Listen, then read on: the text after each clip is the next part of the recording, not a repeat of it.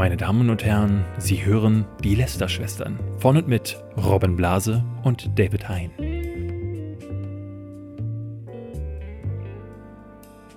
Herzlich willkommen zu einer neuen Folge Lester-Schwestern und heute mal, es ist auch schwierig, das jetzt zu sagen, mit einem quasi internationalen Gast.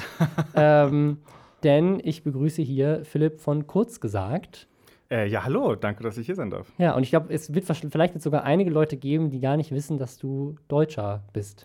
Ja, das ist, das ist gut möglich, ja. Wir sind ja. in Deutschland, äh, wir werden langsam hier so ein bisschen bekannter. Genau, weil es inzwischen ja auch eine deutsche Ausgabe des ja. Kanals, beziehungsweise die gab es früher, dann habt ihr sie irgendwie nicht mehr betrieben und jetzt gibt es sie durch Funk es wieder. Es ist kompliziert, es war alles gleichzeitig am Anfang und dann, ja.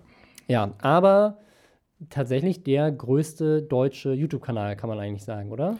Ja, ich denke, das ist fair. Also noch. Noch. noch. Härtetest ist ja schon äh, äh, hart auf den. Ist das, im, ist das, immer noch so? Wir hatten, wir hatten damals bei der, bei der äh, Podcast-Live-Show, warst du ja auch zu Gast in München. und da hast du das auch gedroppt. Und David und ich kannten diesen Kanal nicht und haben uns den live da angeguckt. Und die sind euch auf den Fersen. Härtetest, für die, die das nicht wissen, ist was für ein Kanal? Das ist ein Kanal, der sich darauf spezialisiert, äh, Sachen mit dem Auto zu überfahren. das ist auch so geil, ne? Aber so, das ist so ein deutscher Typ, der anscheinend halt komplett ohne Ton, deswegen funktioniert es auch international, egal in welcher Sprache. Äh, also das heißt ohne, ohne Voice-Over, ohne dass irgendwas irgendwie gesagt wird. Es ist einfach nur, man hört nur das Quetschen von den Autoreifen. Es ist immer nur so ein Close-up von einem Autoreifen, der dann zum Beispiel über Überraschungseier drüber fährt. Ja. Dann hörst du die so langsam zerknirschen und platzen und siehst halt, was hinterher passiert. Und dann zeigt er, hey, guck mal, da ist jetzt ein Schokofladen draus geworden. Das Allerbeste ist auch, dass der das offensichtlich ganz alleine macht, weil du siehst immer, dass er das quasi den Shot quasi herrichtet und dann ins Auto steigt und man sieht das Auto kurz so wackeln. Ja, und dann fährt er los. Es ist also so, aber Millionen von Views sind auf dem Weg, der größte Kanal Deutschlands zu werden. Im letzten Monat, glaube ich, jetzt ein 50 Millionen Views Video, wo auf dem Thumbnail quasi ein nackter Fuß vor dem Autoreifen ist. Das machen sie nämlich auch. Das ist super viel Clickbait. Also mhm. es gibt auch ganz viele Thumbnails, wo sie so tun, als würden sie ein lebendes oder zumindest ein echtes totes Tier zerquetschen. Ja. Und stattdessen zerquetschen sie dann aber irgendwie eine Gummivariante von dem Tier.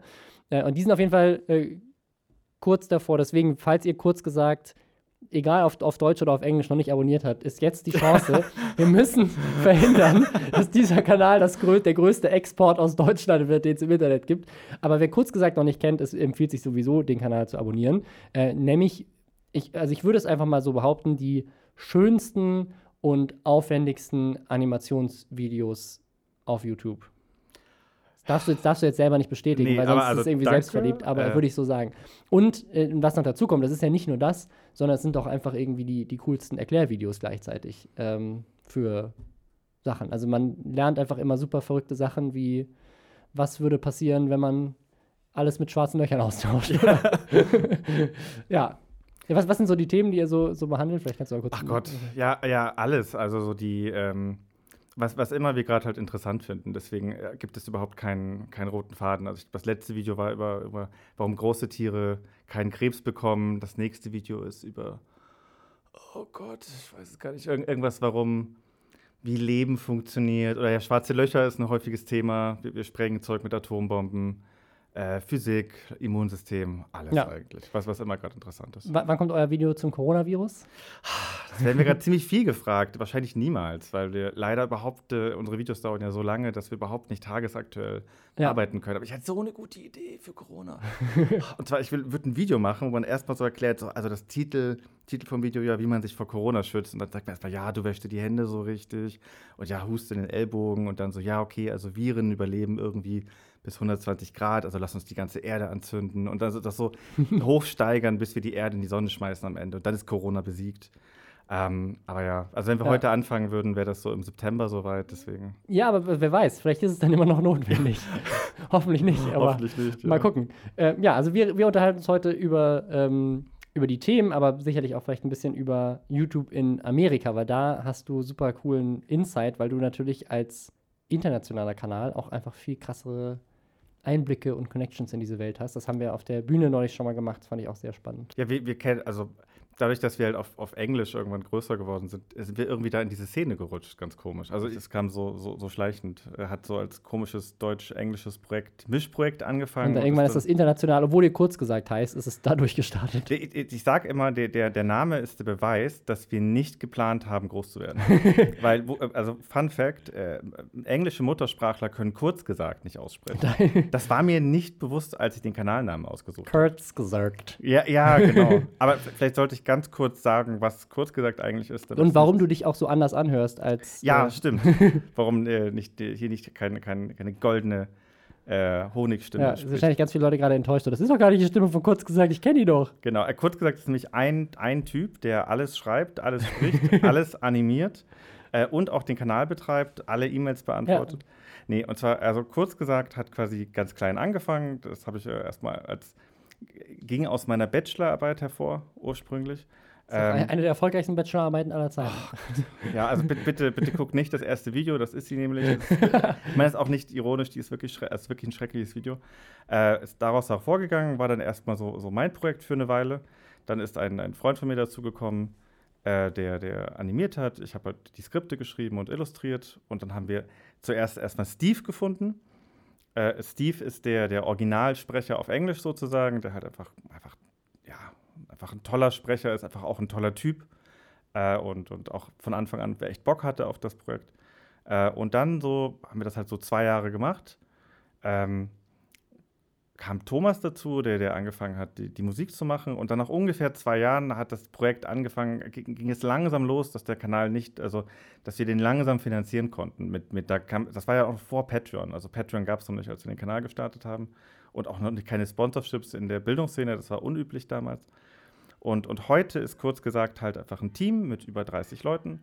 Ähm, wir haben äh, ganz viele Illustratoren, die, die halt die, den den, den, den, Text dem sozusagen visuell übersetzen. Wir haben Animatoren, wir haben Producer im Hintergrund, äh, wir haben ein, ein Merch- und Design-Team, wir haben halt irgendwie Backoffice-Leute. Also es ist halt einfach. Riesig, ja. Es ist ein großes Team geworden. Ein ganzes Unternehmen einfach. Es ist ein ja. ganzes Unternehmen geworden. Ja, das, das ja. muss man auch heute ja. echt realistisch sagen. Das ist halt nicht ein, ein Dude, der das irgendwie aus Hobby macht, sondern wir haben ein Office, wir haben Versicherungen, wir haben Verträge. Ähm, und ja, das überrascht, glaube ich, auch immer viele Leute, dass auf YouTube das so unterwegs ist. Und deswegen auch, also weil die international so unterwegs seid, deutsches Unternehmen, weltweit bekannt quasi. Und äh, ja, kennt sich deswegen sehr gut aus in der englischsprachigen Szene. Ja, genau. Also ja, lerne auch fast alles, was ich über die deutsche Szene weiß, lerne ich hier bei, bei dir und bei, bei David im Podcast sozusagen. Ja, und heute darfst du auch wieder viele Sachen lernen. Zum Beispiel äh, Flying Uwe hat auch geilen Content zum Coronavirus gemacht. Fast so gut wie deine Idee, obwohl eigentlich schon fast ein bisschen besser. Äh, gleichzeitig dazu haben sich erste Influencer geäußert und haben ihre ersten Prepper-Listen veröffentlicht, was sie jetzt brauchen, um sich vom Coronavirus zu schützen. Großartig. Äh, InScope 21 ist pleite, so halb. Äh, Joko und Klaas sind fake. Ähm, der Kanal Adlerson wurde gelöscht und noch ein bisschen mehr. Und äh, Standardskill hatte eine Hausdurchsuchung. Und wir haben hier noch einen Überfall und eine Twitch-Streamerin, die äh, 107, äh, 100, über 100 Jahre ins Gefängnis gehen soll, angeblich. Also äh, super viele Themen. Bevor wir dazu kommen, erst war Hashtag Werbung. Der Sponsor der heutigen Folge ist Free Now. Und äh, wem das jetzt nicht sagt, der kennt vielleicht noch MyTaxi. Die sind 2019 zu Free Now geworden. Das ist immer noch eine App, die lädt man sich einfach aufs Smartphone runter, um dann zum Beispiel ganz bequem ein Taxi zu buchen. Aber eben inzwischen auch noch viel mehr als das. FreeNow ist inzwischen einfach ein Mobilitätsanbieter, die einem helfen, von A nach B zu kommen, aber inzwischen eben auch mit einem Dienst wie zum Beispiel Ride. Der funktioniert in der bekannten FreeNow-Qualität. Man öffnet einfach die App, gibt an, wo man hin will, kriegt im Vornherein angezeigt, was die Fahrt kostet, kann den Mobilitätsservice auswählen, also zum Beispiel, ob man mit Ride oder mit Taxi fahren möchte. Und dann kriegt man einen lizenzierten Fahrer, der einen sicher und bequem von A nach B bringt. Mit Ride tatsächlich ein bisschen günstiger, als man das vielleicht sonst gewöhnt ist. Und kann das inzwischen jetzt in sechs Städten nutzen, also in Hamburg, Berlin, Köln, Düsseldorf, München und Frankfurt. Und falls ihr demnächst mal in diesen sechs Städten unterwegs seid und sagt, hey, ich würde das voll gerne mal ausprobieren, dann habe ich jetzt für alle, die Free Now Ride zum ersten Mal nutzen, habe ich für die erste Fahrt einen Discount von 7 Euro, wenn ihr den Code Schwestern7 nutzt. Schwestern mit großem S und die Zahl 7 einfach hinten dran, weil 7 Euro Rabatt, ne, ist klar. Dann, ja, gute Fahrt. Ne? Gute Fahrt und Geld gespart. Das ist ein mega Slogan. Wir sind einfach, machen einfach richtig gute Werbung bei den Lästerschwestern. Kommen wir zum ersten Thema und zwar, ich würde sagen, wir machen direkt weiter. Coronavirus, das bewegt die Welt. Mhm. Ähm, unter anderem auch Flying Uwe, denn Flying Uwe hat richtig Stress. Der wollte nämlich eigentlich auf die FIBO, glaube ich, also irgendeine so Fitnessmesse. Und so wie viele anderen Messen wurde die abgesagt, wegen Corona. Das hat ihn wütend gemacht, was ich verstehen kann, weil das ist ja für ihn das ist wahrscheinlich viel Einkommen, das ist eine Möglichkeit, die Community zu treffen. Das ist ein geiles Event, auf das man sich irgendwie freut, so in der Fitnessszene. Äh, und das hat ihn wütend gemacht. Und deswegen hat er dann auf Instagram das gepostet. Ich zeige dir das jetzt mal. Mhm. Und äh, du kannst dann einfach live darauf reagieren. Das ist ein Instagram-Foto auf dem Instagram-Kanal von Flying Uwe, auch immer noch online. ja, okay.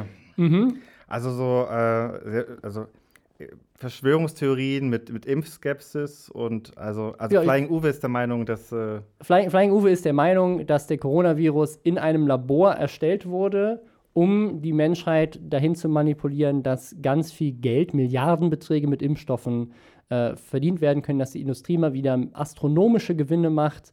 Ähm, ja. Wenn es halt mal so einfach wäre, gell? Ja. Also. Ja, also das, das ist Flying Uwe. Flying Uwe jetzt hiermit äh, tatsächlich der zweite große Influencer in kürzester Zeit, der sich als Impfgegner outet. Ähm, äh, die, die, wie ist, wie ist Katja. Die? Katja äh, Krasavitsch? Krasavitsch, ja. Auch bei euch im Podcast gelernt. Keine Ahnung, ja. Die, die hatte, hatte neulich auch schon sowas auf Instagram gepostet.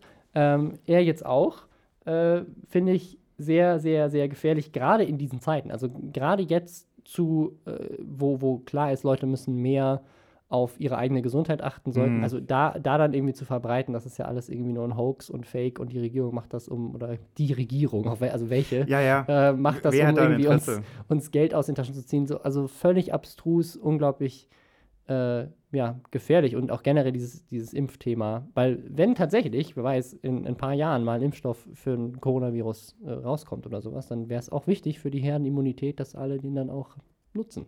Es ist auch, auch, auch, spannend, wie Leute auf diese, diese Ideen kommen oder die die ernst nehmen können. Und man sieht ja gerade so, die Weltwirtschaft knickt ja gerade total brutal ein wegen Corona. Also nee, das, das, das, die tun nur so. Die tun nur so. Ah, die Wirtschaft stimmt. klickt ein, damit die dann noch mehr Geld machen können. Richtig, richtig. Weil die haben wahrscheinlich alle irgendwie äh, gegen diese Firmen gewettet. Ja, ja. Wenn so. Leute zu Hause bleiben und nicht arbeiten, das ist der eigentliche Trick, um richtig viel Geld zu machen. Das hat Flying Uwe erkannt.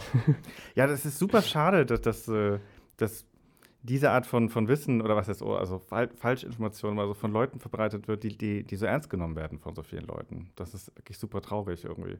Also er hat dafür auch einen, einen äh, ordentlichen Shitstorm geerntet, aber halt vielleicht von den Leuten, die ja sowieso ähm, sich mit dem Thema auskennen. Und wer weiß, ich meine, ich habe gerade nochmal geguckt, der Kommentar hat, also der, der, der Post hat 1720 Kommentare und 35.000 Likes. Also, mm. wenn wir davon ausgehen, dass, selbst wenn wir davon ausgehen, dass alle 1700 Leuten diesem Post widersprechen, ja, ja. gibt es immerhin 35.000 Leute, die gesagt haben, das ist ein geiler Post, den like ich, das finde ich gut.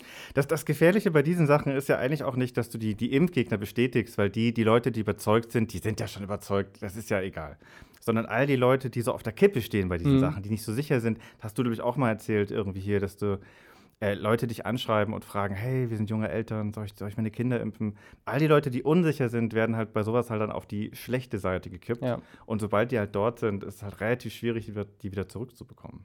Ja, vor allem, weil ich auch finde, dass solche Sachen immer so schnell Hand in Hand gehen. Also wenn du dann einmal plötzlich das Gefühl bekommst, oh, da ist so eine Schattenregierung, die uns ja. alle krank macht, dann ist dann sozusagen, dann, dann driftet das immer so auch aus völlig abstrusen Gründen immer super schnell ab und plötzlich denkst du so, ja, die Juden sind an allem schuld. Also es ist irgendwie so, es ist so, wenn du so einmal im Internet unterwegs bist, dann diese ganzen Verschwörungstheorien, die sind ja dann immer so verworren. Ja. Und dann hast du plötzlich so, wenn du jetzt schon bei so Schattenregierungen sind, die weltweit die Industrie reich machen, dann bist, bist du plötzlich ganz, ganz schnell in so super rechten Verschwörungstheorien mit drin. Das ist so, so Con ein, Conspiracy-Domino. Ja, ne? irgendwie. ne? Es ist so, aber klar, wenn du halt, wenn du einmal da drin steckst und denkst du, ja, die Regierung fabriziert irgendwelche Viren, was halten die uns sonst noch vor?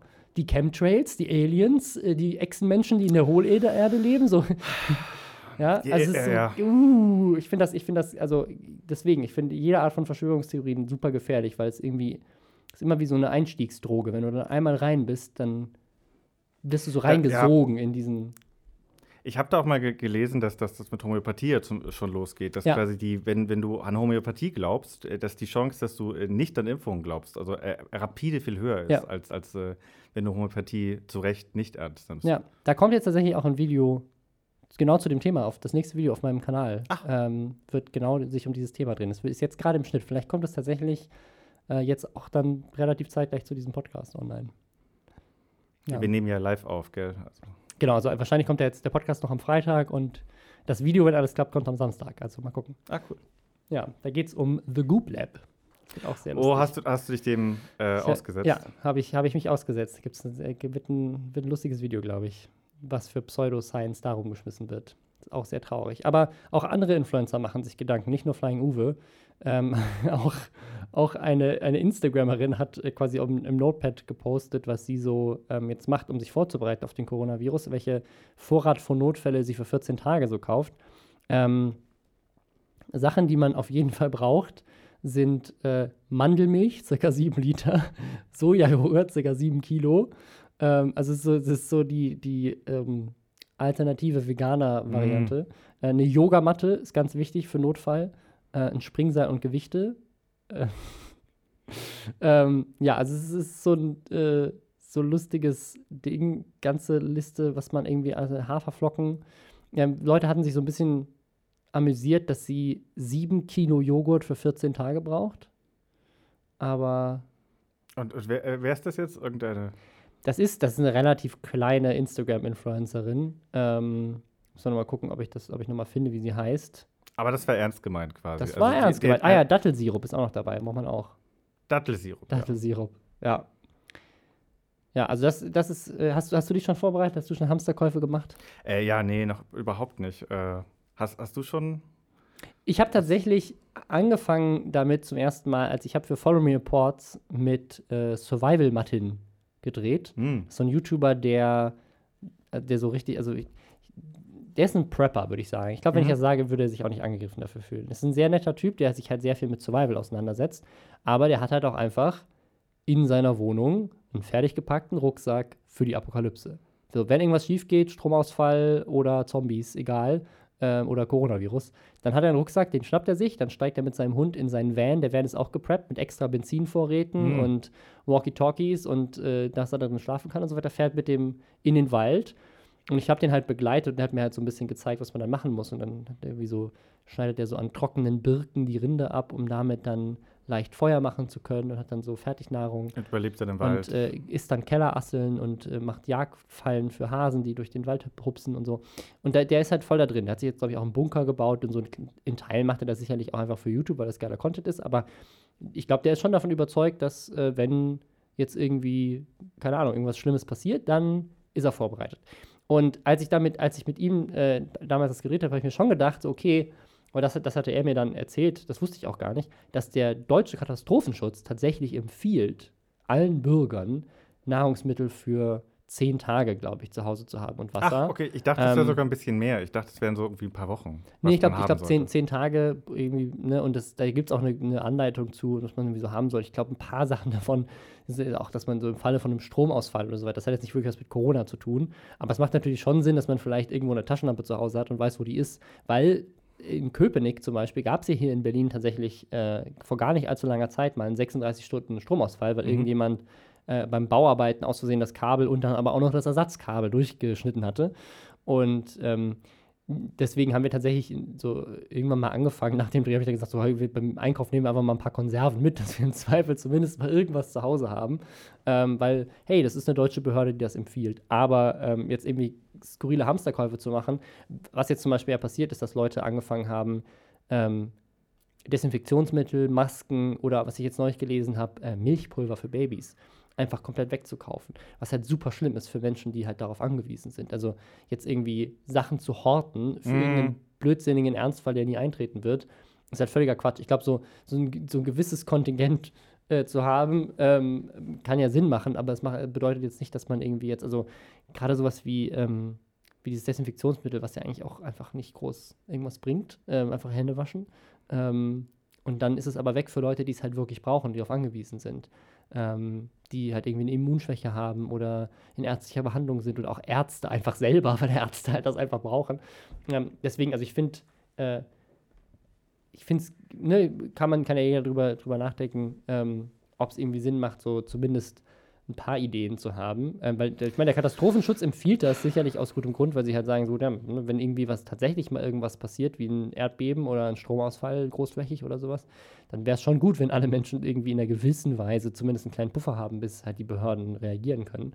Aber das hat jetzt nichts spezifisch was mit Corona zu tun. Nee, Corona ist jetzt auch nicht so, also ich meine, mal gucken, wie schlimm es noch wird, aber das ist jetzt ja nicht, nicht die spanische Grippe oder so. Das hat ja eine relativ geringe ähm, Todesrate und betrifft ja vor, also ich glaube, bei über 80-Jährigen ist ja. die Todesrate 15 Prozent. Also, also, wenn um du meine, wirklich alt bist, ist es wirklich. Um meine Großeltern, die inzwischen ja schon Urgroßeltern auch von meiner Tochter sind, äh, um die mache ich mir tatsächlich bei sowas Sorgen. Ja. Ähm, ich glaube, wenn man gesund ist und sich gesund ernährt und so weiter, dann ähm, geht es, glaube ich, vor allem um den wirtschaftlichen Schaden, der halt entsteht, weil halt, wenn dann plötzlich super viele Leute krank zu Hause sind, ähm, oder halt so eine Firma, jetzt bei uns zum Beispiel, wenn jetzt die Firma in Quarantäne müsste oder sowas, das wäre sicherlich. Nee, man, also man, man, merkt schon an den, also selbst wir quasi kleine, kleines YouTube-Studio mit, mit 30 Leuten, merkt es schon, ähm, dass einfach die Lieferketten zusammenbrechen. Also wir, wir verkaufen ja zum Beispiel Plushies, also Stofftiere. Mhm. Ach, stimmt, ja, euer Merchandise, klar, ja. Ja, also so, wir, wir sind ja eigentlich, also unsere größere, unsere größte Einnahmequelle ist ja Merchandise. Mhm. Und, Die ich auch ähm, super faszinierend finde. Finde ich auch, können wir auch gerne über, ja, drüber, drüber sprechen. Finde ich super faszinierend, dass ihr als so internationaler Kanal ähm, dann so das Merchandise so ein großes Ding ist. Weil ich habe das mal gemacht. Ja. Man kann tatsächlich, es gibt von meinem YouTube-Kanal Mitarbeiter-Merch, weil sich das mal Leute gewünscht hatten. Mhm. Eigentlich hatte ich nie vor, da irgendwas anzubieten, aber man kann tatsächlich den Hoodie und die Kappe, die ich immer in den Videos anhatte, bei diesen Rap-Videos, kann man kaufen. Ach, witzig, echt? Ja, ja. Und ich glaube, insgesamt wurde ein Hoodie und drei Kappen verkauft. Ähm, ich habe das halt einmal beworben und weil ich halt auch irgendwie jetzt da nicht groß irgendwie da irgendeine Produktion anschmeißen wollte. Ähm, und äh, ja, das ist so meine Erfahrung damit. Ja, ich, ich glaube, keine Ahnung, das, das, hat sich bei uns auch so, so Stück für Stück ergeben. Ähm, äh, ich sag noch kurz jetzt zum Corona mhm. zu Ende, damit es nicht komplett zusammenhangslos nee, war, weil, ja. weil äh, wir quasi ja auch einige Sachen in China produzieren, also nicht viele, aber das ist gerade komplett vorbei. Also wir kriegen, das kriegt niemand mehr. Niemand, also gewisse, gewisse Produkte sind einfach vorbei und, und Stofftiere sind eins davon, wo es gerade richtig schwierig wird, äh, welche nachzubestellen. Okay, also das heißt, alle jetzt äh, anfangen, Stofftiere zu horten um sie dann auf dem Schwarzmarkt weiterzukaufen. Äh, genau, richtig. Die, die, sobald die, die, die Warenhäuser leer sind, ist, es vorbei. Ja. Ähm, ja, aber okay, Merchandise. Ähm, es hat bei uns so, so langsam angefangen. Also wir haben angefangen, Merchandise zu verkaufen, ich weiß nicht, glaube ich, 2015 früh 2016 und haben wir auch nicht wirklich viel Geld damit gemacht. Haben es auch so ein bisschen beworben und es war, war cool und das war, aber haben wir vor allem auch für uns gemacht, weil die meisten bei kurz gesagt sind ja, ah, sollte ich vielleicht mal dazu sagen, dass wir ein großes Team sind. Ja, ich kann es ähm, mal erwähnen, weil das ist mich, glaube ich, auch super faszinierend, weil das so in Deutschland, ich glaube, äh, Sallys, äh, Sallys Tortenwelt ist da noch ganz spannend, weil die ja. halt auch äh, unendlich riesig ist mit ihrem Merchandising. Also ich glaube, die, die äh, ja, sind gerade auf dem Weg dahin, mehrere hundert Mitarbeiter zu sein. Mehrere hundert, krass. Also ja. wir, wir, haben vor uns vor zwei Jahren oder sowas, habe ich mich mal mit, mit, mal mit ihr unterhalten, ja. da waren sie 50 oder so. Ja. Krass. Sind die so groß inzwischen? Wow.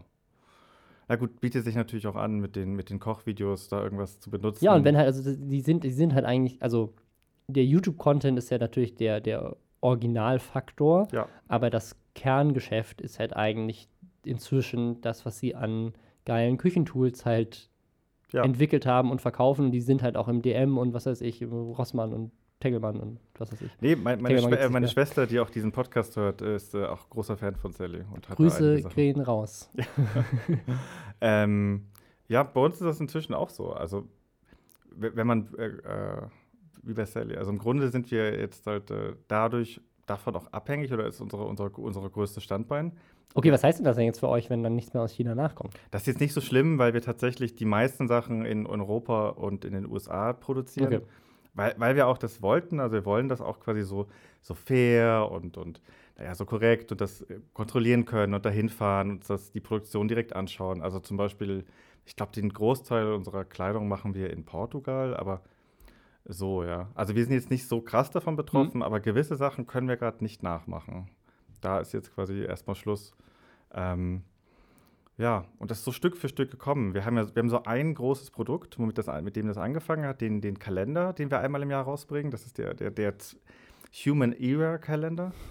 Ähm, also ein Kalender, an den wir 10.000 Jahre packen. Da gibt es dann ein Video dazu und so weiter, warum das ganz viel Sinn macht. Unser Hauptding ist eben diese, diese YouTube-Kanäle zu machen. Da stecken wir den Hauptteil unserer Energie rein, aber das können wir überhaupt nicht finanzieren quasi mit mhm. YouTube. Das ist halt absurd. Also ja, 30 ein, Leute mit, mit AdSense, ne? Also, nee, ja. AdSense ist eh, kann man sich auch überhaupt nicht drauf verlassen. Und ähm, wir brauchen ja ungefähr 1200 Stunden für ein Video. Und um das irgendwie zu refinanzieren, das ist so halt so, haben wir uns über die Jahre mal ganz viele verschiedene Sachen überlegt. Und früher war das vor allem halt äh, Kundenarbeit und halt Sponsorships und so Geschichten. Und 2016 hatten wir dann die, die Idee für diesen, diesen Kalender und haben daraus, äh, haben den einfach mal gemacht, weil die meisten Leute, die bei uns auch arbeiten, haben auch einen Grafikdesign-Hintergrund oder haben Kommunikationsdesign studiert. Und das war irgendwie ein ganz toller Spaß und wir haben 3000 Stück gemacht und waren auch super nervös und wussten auch nicht, boah, das ist echt eine große Menge, aber bei, bei Papiersachen lohnen sich kleinere Auflagen auch einfach nicht. Mhm. Und dann waren die halt in drei Stunden ausverkauft. und dann dachten wir halt, okay, shit, ähm, da soll, wir sollten da wohl mehr machen. So. Mhm. Ähm, und dann haben wir angefangen, uns halt auf dieses Merch zu konzentrieren und da immer mehr Zeit zu investieren und auch haben also auch haben echt auch viel Spaß dabei. Also wir machen auch wirklich Sachen, auf die wir wir machen die Sachen, die wir selber haben wollen. Ja, und dann ist das so gewachsen über die Jahre. Und, mhm. und jetzt ist das wirklich so unser, unser wichtigster Stützpfeiler. Krass, ja. Aber es ist super spannend, weil ich glaube, bei Sally, bei Sally ist noch das Faszinierende, dass die, du kannst die Sachen halt auch kaufen, wenn du den Kanal nicht kennst. Aber bei euch wahrscheinlich sind es ja eher Produkte, die sozusagen, das sind mehr so Fansachen, ne? Die kaufst du wahrscheinlich eher, wenn du kurz gesagt Fan bist. Wo ich gesehen ja, habe, dass ihr auch, auch sowas für für Lehrer jetzt anbieten wollt, dass Lehrer quasi sich so Informationsmaterial, das dann schön designt ist für die Klassenräume oder so zu diversen Themen oder sowas. So ja, weil gesehen? wir machen ganz, ganz viele Infografikposter mhm. zu verschiedenen Themen und da haben wir das Feedback bekommen von so vielen Lehrern, dass sie sich das in die Klassenzimmer hängen und da dachten wir, ja, okay, cool, dann können wir auch gleich was für die machen. Ja. Also wir wissen nicht, wo das hingeht, ehrlich gesagt. Ähm, aber ja. Finde ich super faszinierend, also auch 30, 30 Leute für so einen YouTube-Kanal zu haben. Ich glaube, das, das können sich viele, viele Menschen immer nicht vorstellen, dass sie ich denke auch, wenn, ich glaube, wenn, wenn, man wenn man jetzt so eine Umfrage machen würde, vielleicht sogar unter den Hörern und sagen würde, wie stellt ihr euch kurz gesagt vor, würden Sie sich wahrscheinlich vorstellen, so dass es ein Mensch der macht das. Ja, das ist auch der, auch der, der Sprecher meistens. Also, ja, der also Steve, der die Videos spricht, äh, ja. quasi sitzt alleine da. wahrscheinlich auch ganz viele Leute, die gerade super enttäuscht sind, so, das ist doch gar nicht die Stimme, die ja. kenne ich doch gar nicht. Das ist doch gar nicht kurz gesagt. Das ist doch Brite. ähm, äh, passend dazu, zu, zu Einkommensquellen von YouTubern, ähm, wir hatten in der letzten Woche eine weitere YouTuber Pleite. Obwohl ich weiß gar, weiß gar nicht, ob Pleite da so angebracht ist. Auf jeden Fall hat Inscope 21, ähm, großer YouTuber, über eine Million Abonnenten, ähm, eigentlich aus der Fitnessszene stammt. Also der hat viel im Fitnessbereich gemacht und mhm. ähm, beziehungsweise so halb, der war schon immer, glaube ich, Comedy, aber hat halt viel mit Fitness-YouTubern zusammen, ist er groß geworden und jetzt eigentlich sehr fokussiert auf Comedy. Er hat im letzten Jahr auch so seine ein, zwei äh, Shits, Shitstürme, unter anderem äh, das Delfin-Ding. Ich weiß nicht, ob du das noch weißt, der so ein Video gemacht, wo er getan hat, wird ja einen Delfin essen. Da gab es irgendeinen Shitstorm, das habe ich auch Genau, und das äh, war quasi fake als Werbung für irgendwie Tuna-freien oder delfinfreien Thunfisch oder irgendwie sowas. Ähm, auf jeden Fall, äh, da, ähm, der hatte natürlich so ein typisches YouTuber-Lifestyle und das war auch ganz großer Teil von seiner Marke. Also er hat ein krasses Auto gefahren, ähm, eine geiles, geile Wohnung gehabt und das war auch immer Teil seiner Videos, das mhm. so ein mhm. bisschen auch zu zelebrieren, wie gut es ihm geht und wie erfolgreich er ist. Und äh, jetzt wohnt er wieder bei Mama. Ähm, ist zurück nach Hause gezogen, hat sein Auto zurückgegeben, ähm, hat auf das auch alles dokumentiert auf seinem Vlogkanal, wie er quasi sein Auto abgibt und wie hm. er seine Wohnung leer räumt. Ähm, und hat das auch nicht groß erklärt, hat aber so durch die Blume in dem Video gesagt, dass er verarscht wurde von einem Businesspartner, dem er irgendwie Quatsch. vertraut Wirklich? hat und anscheinend ist jetzt das Geld weg. Ähm, also so, so kommt es rüber. Das ist auch, also ohne ihm da jetzt irgendwie, also aber das war jetzt meine Interpretation von dem, was er da sagt. Er sagte, er möchte da eigentlich gar nicht groß drüber reden, mhm. aber man weiß halt manchmal nicht, welchen Leuten man irgendwie vertrauen kann und so. Oder dass man Leuten, denen man vertraut, für, zu was sie alles fähig sind. Ähm, ja, und jetzt, das ist das ja auch nicht der, der erste. Jetzt, wir hatten jetzt äh, vor gar nicht allzu langer Zeit ja auch ähm, hier KS Freak ähm, was, was Krappi ist ja, sind ja immer zwei, ich verwechsel die beiden immer. Auf jeden Fall einer von diesen beiden, ähm, oder beide sogar, weiß ich nicht, die irgendwie auch ähm, finanzielle Schwierigkeiten hatten. Und man hört das ja auch immer wieder von YouTubern, dass die zum Beispiel, das, das war ganz am Anfang in der YouTube-Zeit, ähm, gab es das immer, immer wieder, dass YouTuber nicht wussten, dass man Steuern zahlen muss. Oh ja, das, das, das ist eine großartige das Info, Irgendwie AdSense-Einnahmen kommen ja aus Irland und werden einfach auf dein Konto überwiesen. Du stellst keine Rechnung, das Geld taucht einfach auf. Wenn du einmal bei Google dich angemeldet hast, äh, dann hinterlegst du halt dein Konto, du musst das einmal bestätigen, durch, durch so einen Brief, wo ja. ein Code drin ist, oder du kriegst irgendwie so eine kleine Summe überwiesen und damit musst du es dann irgendwie verifizieren. Und sobald du dann plötzlich Geld mit YouTube machst, was ja bei vielen YouTubern vielleicht sogar auch erst Monate oder Jahre ist, nachdem sie dieses Konto angelegt haben, ähm, kriegst du plötzlich einfach AdSense-Einnahmen überwiesen auf dein Konto. Und äh, ganz viele wussten nicht, dass du da halt noch Steuern drauf zahlen musst. Ähm, und da gab es schon die ein oder andere Problematik so in den Anfängen von YouTube, wo Leute sich, so eine ganz bekannte Geschichte, sich ein sehr, sehr teures, großes Auto gekauft haben und dann das wieder sehr verlustbringend zurückverkaufen mussten, weil sie nicht wussten, dass ja auf diesen ganzen Gewinn auch Steuern gezahlt werden. Ich frage mich, ob das heute besser geworden oder, oder, besser geworden ist. Was müsste ja eigentlich besser sein? Weil heutzutage wissen ja, glaube ich, müssten mehr Leute wissen, dass YouTube ja Beruf sein kann und ein Business ist. Ich, ich, weiß es nicht. Ich habe auch schon sehr skurrile Sachen auch in den letzten Jahren noch gehört von Leuten, die äh, sich selbstständig gemacht haben und nicht wussten, dass ähm, wenn man Mehrwertsteuer auf Rechnungen zahlt, dass das dann noch nicht die Einkommenssteuer ist. Äh, und so. Also gibt es auch immer noch. Ähm, ja, also ich bin immer wieder fasziniert, aber klar, ich meine, wenn du, wenn du irgendwie aus so einer Festanstellung kommst oder tatsächlich teilweise noch gar nie gearbeitet hast und ich weiß, wie das funktioniert, ich mir schon vorstellen, dass der eine oder andere zumindest, also weiß, dass er Steuern zahlen muss, aber nicht drüber nachdenkt, wie viel Geld man dafür zurücklegen muss oder dass du als Selbstständiger ja auch noch irgendwie ab und zu mal andere Ausgaben hast oder so. Mm. Ähm, ja, aber auf jeden Fall InScope hat es da irgendwie getroffen. Das, äh, ja, ich, ich finde sein, das Video, in dem er das irgendwie macht, ist eigentlich super charmant. Ich finde, er macht das, er geht damit sehr locker und lustig um und fast auch schon so, dass ich, also es ist fast schon zu locker. Es ist fast schon so, dass ich denke, also auch weil er in der Vergangenheit mit diesem Delfin-Ding und so sich auch gerne mal einen Scherz erlaubt hat, dass man irgendwie so fast denkt, so, es ist eigentlich, ist es mehr ein Gag. Ähm, ich glaube es nicht, aber es kommt fast schon so rüber, dass man denkt, so, oh, das könnte jetzt auch irgendwie eine geile Kampagne sein oder sowas für Du meinst, irgendwas. es kommt vielleicht noch so ein Reveal. Äh, genau. Das könnte, ja, ja. könnte noch passieren. Ja. ich, ich so, glaube hey. glaub es nicht, weil das jetzt auch schon zu, zu lange darüber erzählt ist, aber irgendwie, ähm, äh, also ich glaube tatsächlich, dass er sehr charmant und sympathisch damit umgeht. Mhm. Und das finde ich, äh, find ich sehr nett eigentlich. Also ich finde, er macht das ganz gut. Ja, ja. Das wird sicherlich noch mal irgendwann relevant, wenn wir haben jetzt ja YouTube lief ja jetzt finanziell für sehr viele Leute sehr lange sehr gut, ja. weil halt auch die Welt gut lief und äh, die Wirtschaft gut lief und einfach die viel Geld in YouTube gepumpt wurde. Und inzwischen haben halt so viele YouTuber Teams hinter den Kulissen und, und wirklich Businesses aufgebaut.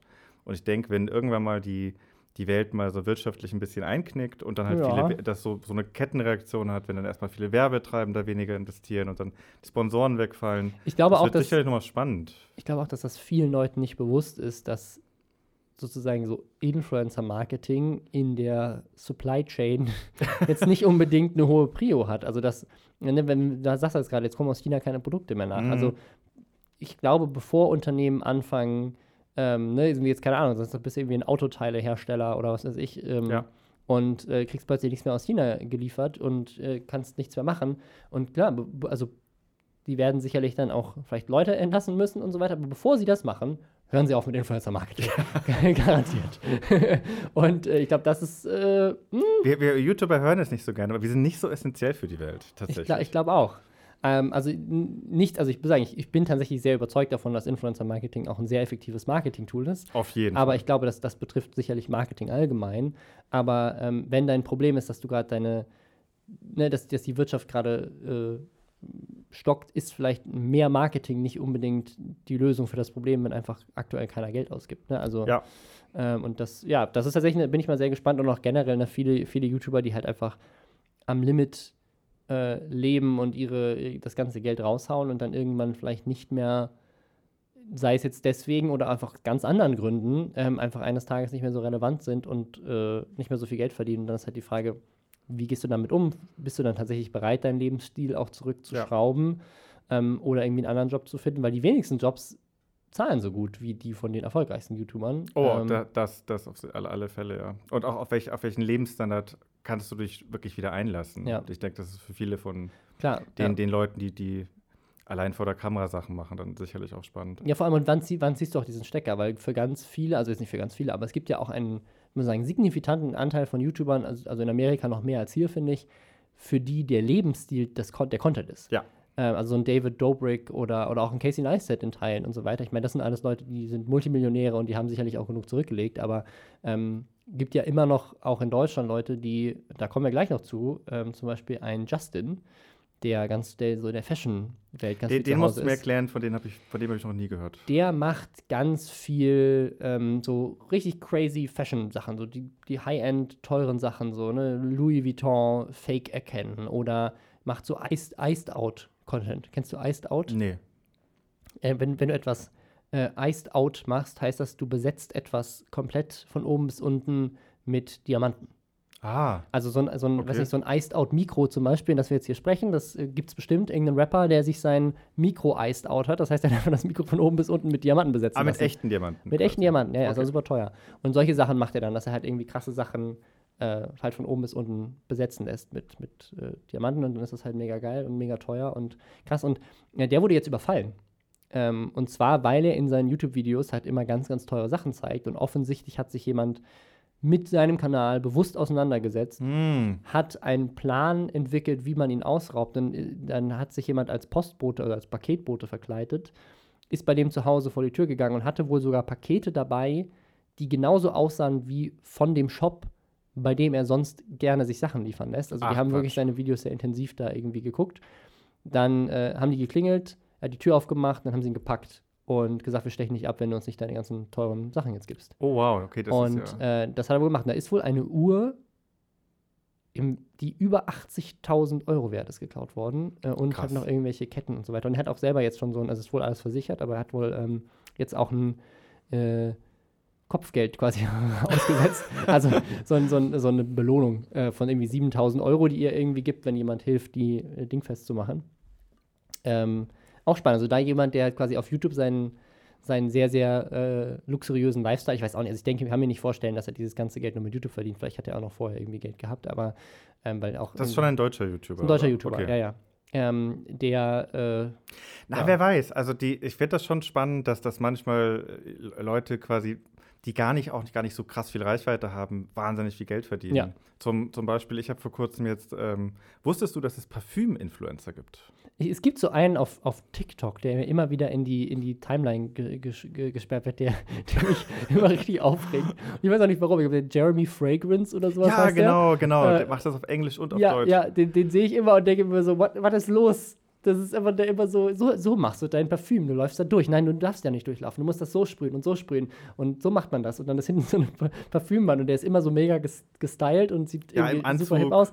Und ich denke mir jedes Mal so, es ist äh, okay, wow, Parfüm, dass es da so eine richtig krasse Community gibt. So, dann, der, der, sagt dann auch so, hey, ganz viele von euch nutzen noch dieses Parfüm. Aber dieses Parfüm ist nicht mehr out. Man benutzt jetzt dieses Parfüm. Und ich so, ich habe von beiden Parfüms noch nie was gehört. Was ist los? Ähm, weil es ja auch, das ja, ich glaube, der macht nur Männer ja, der macht nur Männerdüfte und, und, äh, und äh, da ja, gibt es auch eine kleine Community ja, tatsächlich. Ich, bin, ich, also ich rieche einfach nicht gut. ich habe einfach keine Ahnung davon. Ich muss mehr, mehr Parfüm kaufen. Ja. Aber ich finde das faszinierend, dass, dass man halt in gewissen, gewissen Nischen halt einfach wahnsinnig viel Umsatz macht quasi. Ich, ich glaube gar auch, nicht so, also, also der, äh, der hat auch sein eigenes Parfüm rausgebracht zum krass. Beispiel. Also echt faszinierend. Äh, man, man denkt immer, dass es immer, es gibt so einen direkten Zusammenhang zwischen Größe und Einkommen, aber nee. das ist überhaupt nicht so. Ja. Na, also ich glaube auch, wenn du so deine Nische gefunden hast, also ich merke das ja bei mir auch. Also ich, dass ich mit 200.000 Abonnenten, ähm, wenn, wenn ich das will und wenn ich mehr Videos machen würde, könnte ich davon sicherlich auch teilweise mehr äh, Geld verdienen als äh, andere YouTuber, die vielleicht 500.000 oder eine Million haben. Mhm.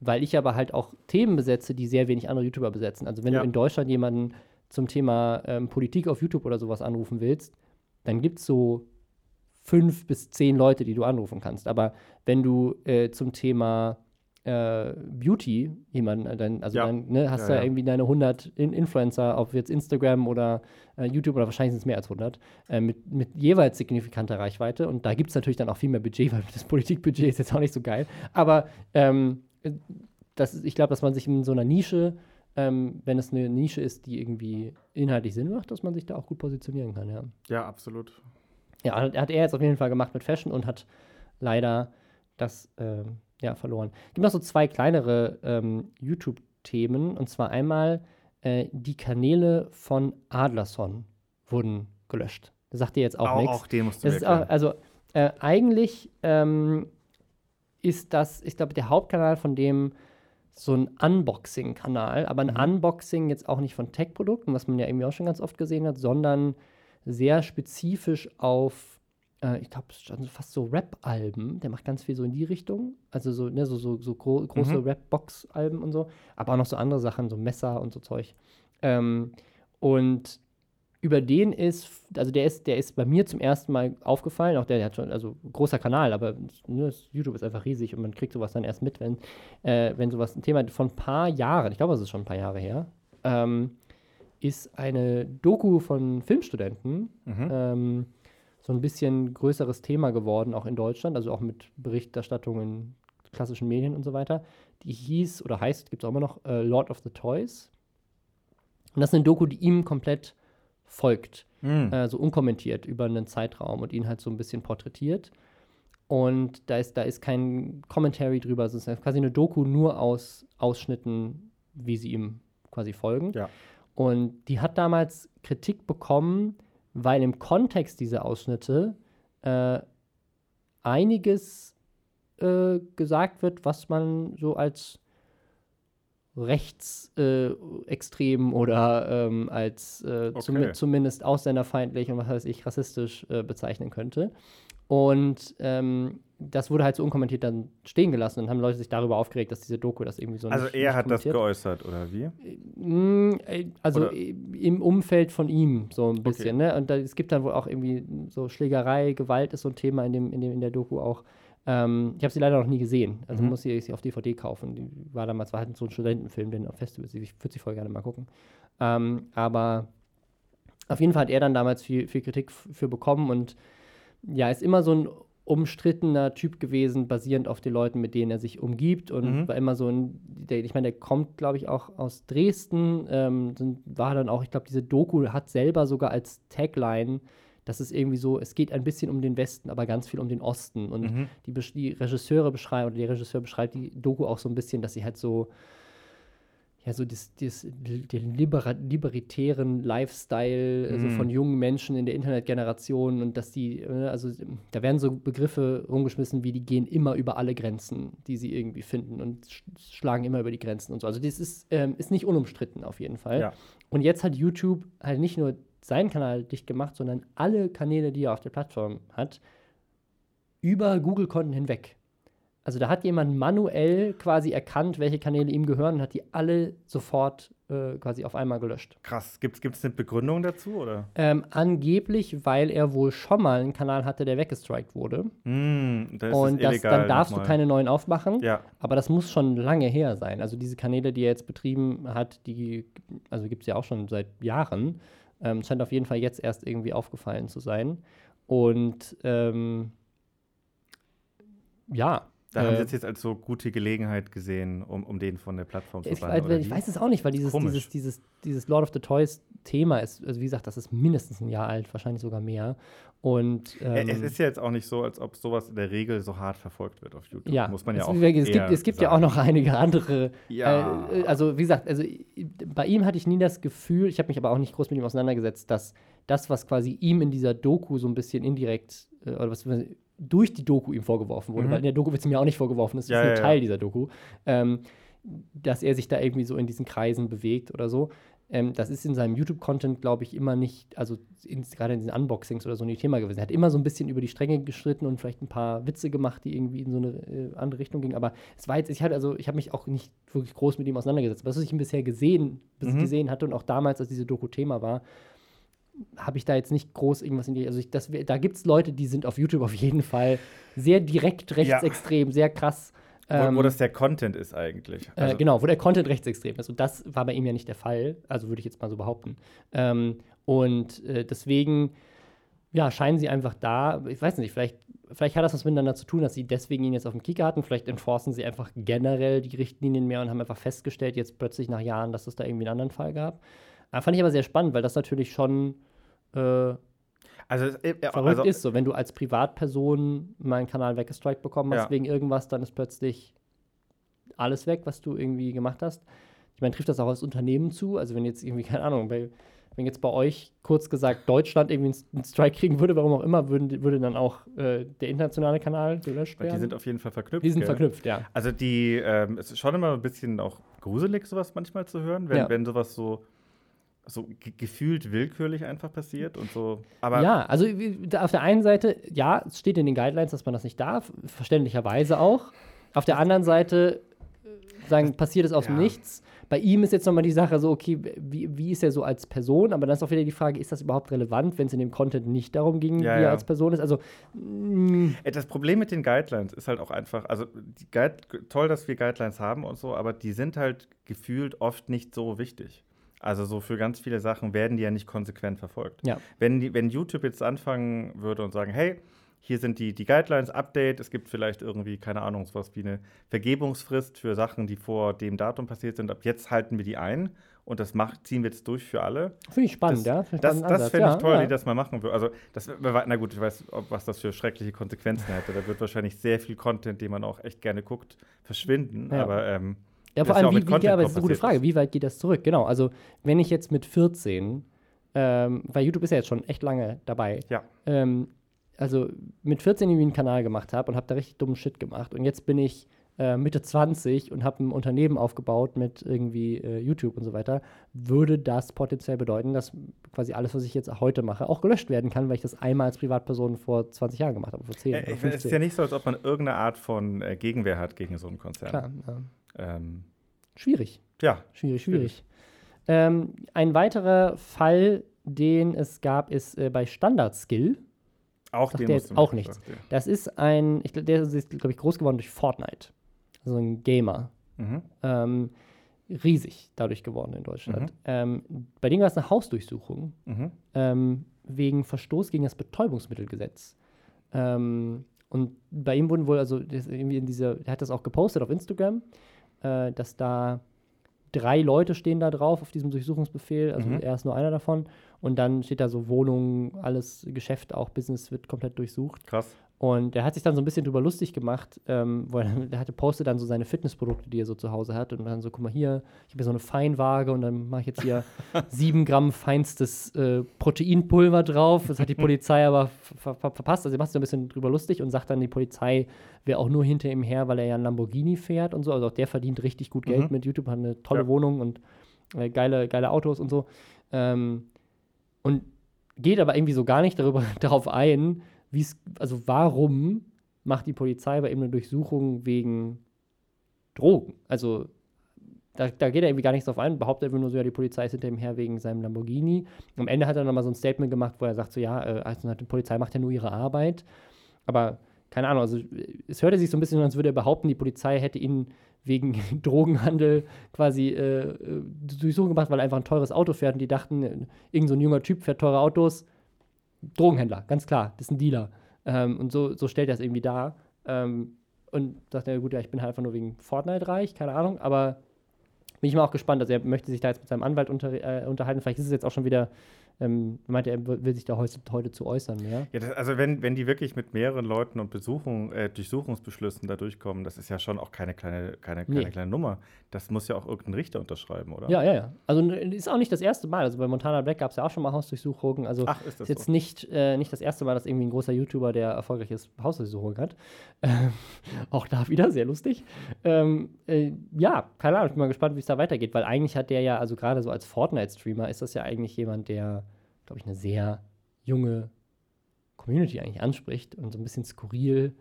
Ähm, aber es waren, wie gesagt, auch zwei andere Leute da drauf. Vielleicht ist das ein ähnlicher Fall wie mit Inscope, wo irgendwie äh, irgendwelche ein, ein Geschäfts Geschäftspartner, Geschäftspartner, irgendwie Dreck am Stecken haben. Hat das oder so. genutzt als, als ähm, Front oder so. Keine Ahnung. Also das ist, jetzt, das ist wirklich jetzt reine Spekulation. Ähm, äh, aber ich bin mal sehr gespannt, wie sich das entwickelt, weil ähm, den hatte ich bisher gar nicht so auf dem Schirm. Also wenn, ich, wenn mich jetzt jemand gefragt hätte, so bei welchem YouTuber gibt es die nächsten Hausdurchsuchung, hätte ich nicht gesagt, Standardskill. also irgendwie, du auch nicht, weil du kannst den gar nicht. Nee, was sind denn deine Top 3 Kandidaten für die nächste Hausdurchsuchung? Das ist eine, gut, das ist eine gute Frage. Ähm, also Montana Black ist da immer mit dabei, weil das, äh, ja.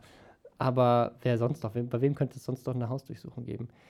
Ich, ich glaube ja immer Simon Desue. Weil Simon. Der, der, doch, der, wohnt doch jetzt irgendwo im Ausland, oder? Der wohnt jetzt im Ausland, das stimmt. In aber in Dubai aber der macht ja gerade diese ganzen richtig shady Ab Abzocke-Sachen. Der macht so, äh, wie man Geld verdient. Genau, so wirst du reich. Hier, be ja. besuch mein, kauf mein, mein Programm. Also wie diese ganzen Pop-Up-Ads. Der ist quasi, also das verstehe ich auch gar nicht, weil der muss doch mit YouTube gut Geld verdienen. Warum hat er das nötig, so, so einen Scam aufzuziehen? Der macht so richtig so einen klassischen Online-Betrug.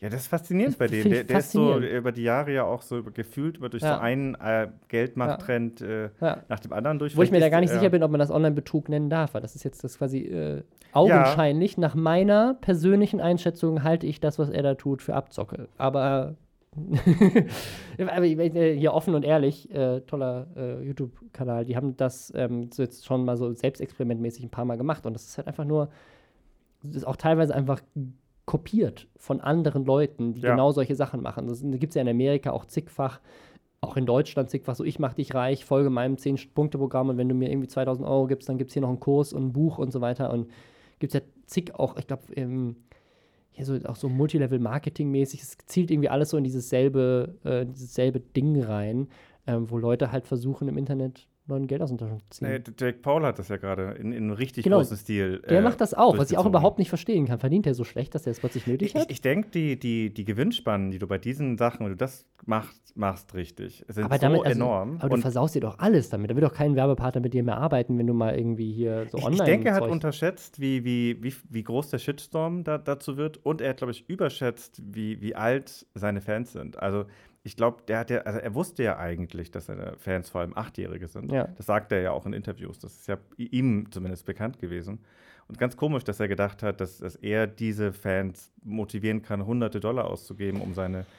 Ja. Ähm, vielleicht, da sollte man vielleicht noch dazu sagen, also ich meine, Jake Paul kennt ja jeder, oder? Ich glaube schon. Genau, also der, also der hat eine riesige Plattform aufgebaut und krass beworben. Auch so die, schon die zweite Plattform, die er mhm. gegründet mhm. hat, mit genau dem Thema, dass man dort Geld verdient und, und ja. groß und reich wird. Ich glaube auch, dass Simon Lester sich davon irgendwie inspirieren lässt, aber ich frage mich immer, wie. Na, also es wird schon alles wahrscheinlich legal sein, aber es ist halt trotzdem moralisch nicht unbedingt. Ich, ich denke, illegal ist davon nichts, was die machen, aber es, es ist halt, naja, wer weiß. Ich meine, das ist halt, naja, Genau wie diese Multilevel-Marketing-Geschichte. Einfach so ein, so, ein, so ein Ding, das halt auf Hoffnung abzielt mhm. und dann aber auch irgendwie funktioniert. Für. Es, es scheinen da Leute zu machen. Also in diesem im letzten Offen und Ehrlich-Video haben die auch äh, geguckt, äh, weil Simon Desio dann irgendwie in diesem Programm dazu aufruft, dass Leute ähm, ihn in den Stories taggen, wenn sie quasi ihr Zertifikat bekommen, dafür, dass sie seinen tollen Kurs absolviert haben.